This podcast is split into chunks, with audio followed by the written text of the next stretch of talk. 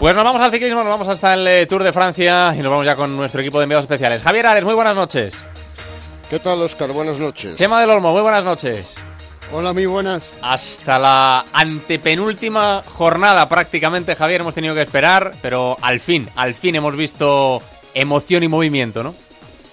Pues sí, ha sido una jornada en la que han tenido que existir unos eh, factores meteorológicos, en este caso, Mm. unos factores añadidos para que la carrera cobrara un vigor y una emoción y una trascendencia que no habíamos conocido hasta el momento, dada la superioridad del, del equipo del Sky y de Chris Froome, pero Ayer estábamos advertidos que la lluvia que se anunciaba tanto para hoy como para mañana en la penúltima etapa podía poner peligroso la carrera y en efecto pues ha ocurrido, ha ocurrido primero que ha habido un equipo al que hay que agradecerle todo, la Astana, que ha peleado Mm. porque la fuga de la jornada no llegara a buen puerto, en esa fuga estaba Dani Navarro, el hombre ha tenido que abandonar con la clavícula maltrecha y al final pues han peleado los grandes por la victoria de etapa. Pelear por la victoria de etapa significa asumir más riesgos, correr eh, con más peligro y eso unido a la lluvia pues ha provocado primero un ataque maravilloso de Romain Bardet, el francés que se ha emplazado en la segunda posición de la clasificación general y de otro lado pues que ha caído el líder Chris Froome y ya puede estar a estas alturas de la película dándole las gracias no solo a la fortuna que le ha ayudado en que el impacto sobre el hombro no haya tenido ninguna trascendencia a priori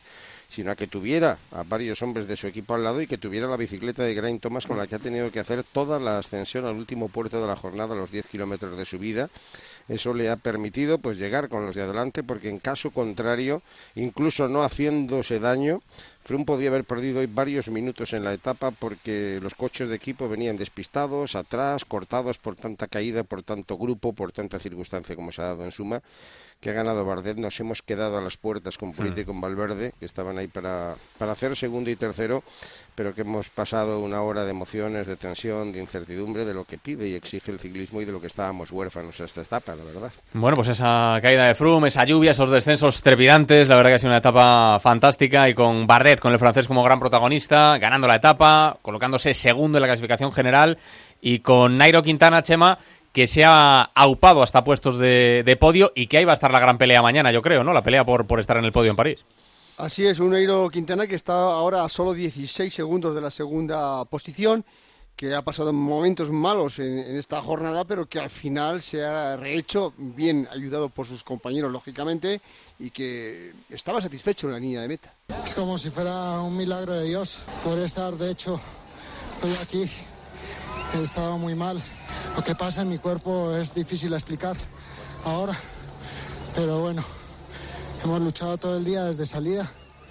He sufrido muchísimo y los compañeros han, me han ayudado fenomenal y gracias a ellos son los que me mantienen todavía aquí ¿Qué sientes? sobre la bicicleta.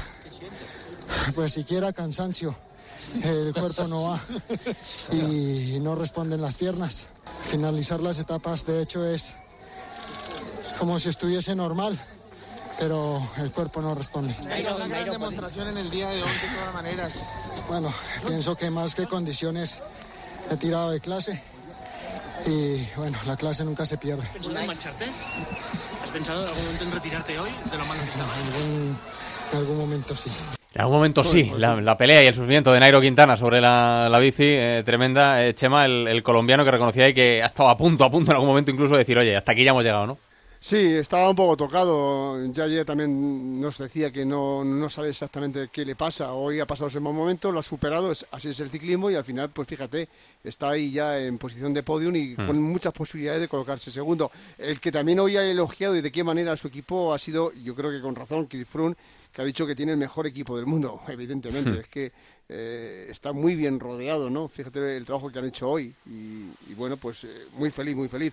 Bueno, la jornada también nos ha dejado otras cosas, ¿no? Por ejemplo, esas dudas que, que existían, eh, esa falta de información eh, eh, que ha habido en los últimos kilómetros, porque, por ejemplo, algunos mm, desconocían que, que por delante iba Bardet.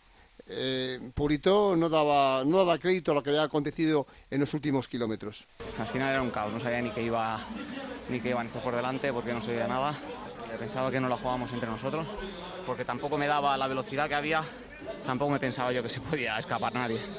Y luego lo justo el ritmo ya te he dicho, era, era muy fuerte y, y más extraño incluso que fuese alguien por delante. Queda, queda mañana y lo importante es el hacer las cosas bien, es lo que hay.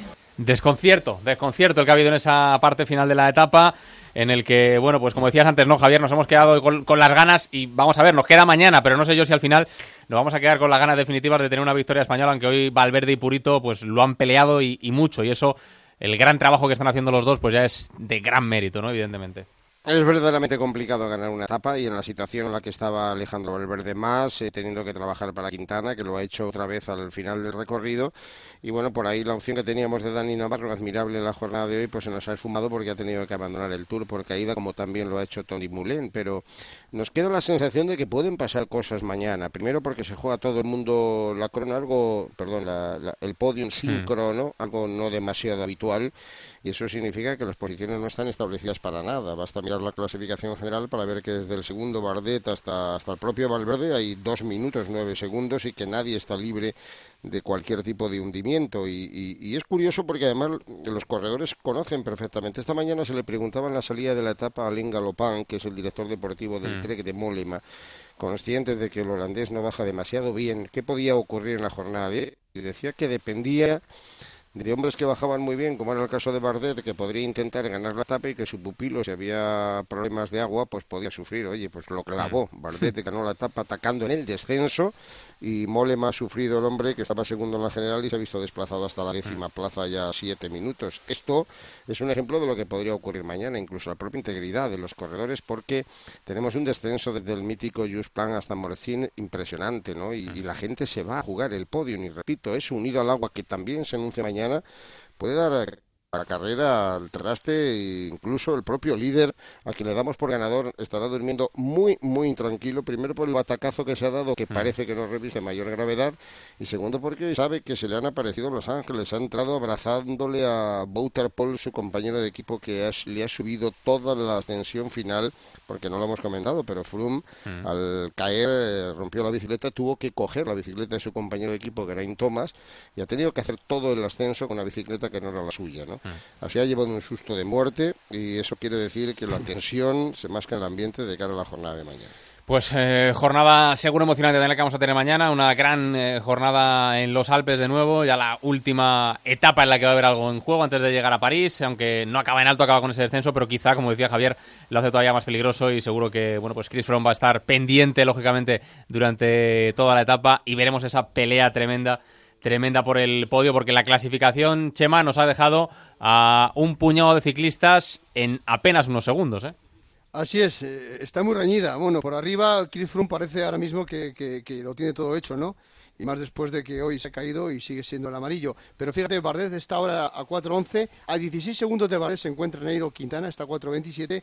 Yates a 4.36. Richie Porte a 5.17. Después está Fabio a 6. Valverde a 6.20 y bueno, y ojo también a Purito que ojalá se pueda meter en su despedida mm. de ciclismo entre en el top 10, puesto que está un décimo y tiene posibilidades lógicamente de meterse a 10 segundos está a, de, de, Molema, que, que, además está el hombre desinflándose eh, en estas últimas etapas, al menos en el día de hoy se ha desinflado, así que hay una pelea tremenda por la segunda, la tercera y, y si me apuras, pues por ser el top 10 que siempre da bastante mm. eh, prestigio ¿no? A, a, todos los participantes y mañana pues ese tapón, el último ya de, de este... Una etapa que quiero recordaros que el año pasado, el año pasado, el año que debutó Perico Delgado en el Tour de Francia sufrió cuando Perico Delgado y Ángel Arroyo, allá en el año 83, que lo recordado, 84, cuando Perico debutó en el Tour de Francia e iba emplazado entre los primeros de la general, se fracturó la clavícula bajando en cabeza el puerto de Just Blanc, camino de Morcín.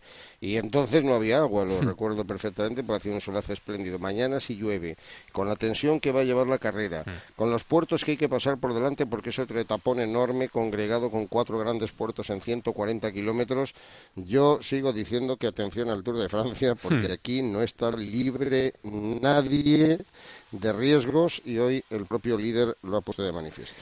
Pues habrá que escucharlo y habrá que vivirlo, como siempre, en Onda Cero, con Javier Ares, con Chema del Olmo y con todo el equipazo de comentaristas, esa última etapa del Tour antes de llegar a París. Y vamos a ver, vamos a ver lo que ocurre, vamos a ver cómo se decide ese podio, vamos a ver cómo lo pasa Chris Froome y vamos a ver si, ojalá, ¿por qué no?, podemos tener victoria española mañana.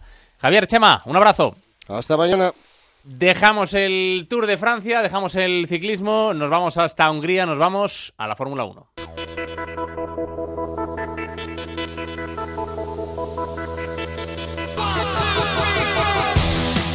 Gran premio de Fórmula 1 este fin de semana en Hungría y lo repasamos la jornada de hoy con nuestro compañero Jacobo Vega, director de motorsport.es. Hola Jacobo, muy buenas noches. ¿Qué tal, Oscar? Buenas noches. Bueno, primera jornada de ese Gran Premio, jornada de entrenamientos libres con dominio del renovado Nico Rosberg. Sí, la verdad que le ha venido bien, ¿no? Esa firma del contrato que firmó ayer por la noche, que además han puesto un vídeo en las redes sociales de la firma del contrato. Era algo que, bueno, que parece que, estaba todo ya hablado y requetalado durante los últimos eh, meses, pero bueno, algunos flequillos quedarían todavía por resolver, se han resuelto.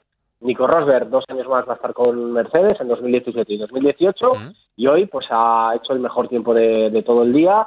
Eh, también se ha beneficiado del problema que ha tenido Lewis Hamilton, que ha pisado uno de los pianos nuevos del, circuito, se ha ido fuera y no ha podido hacer la, sesión, con lo cual eh, mejor tiempo para Nico Rosberg, vuelven a dominar aquí los Mercedes, es verdad que Red Bull están un poco más cerca, que Ferrari podrían estar también un poco más cerca, hoy no han tenido un día eh, muy productivo y confían en mañana poder estar más cerca. Y vamos a ver, yo creo que tendremos una carrera bonita el domingo.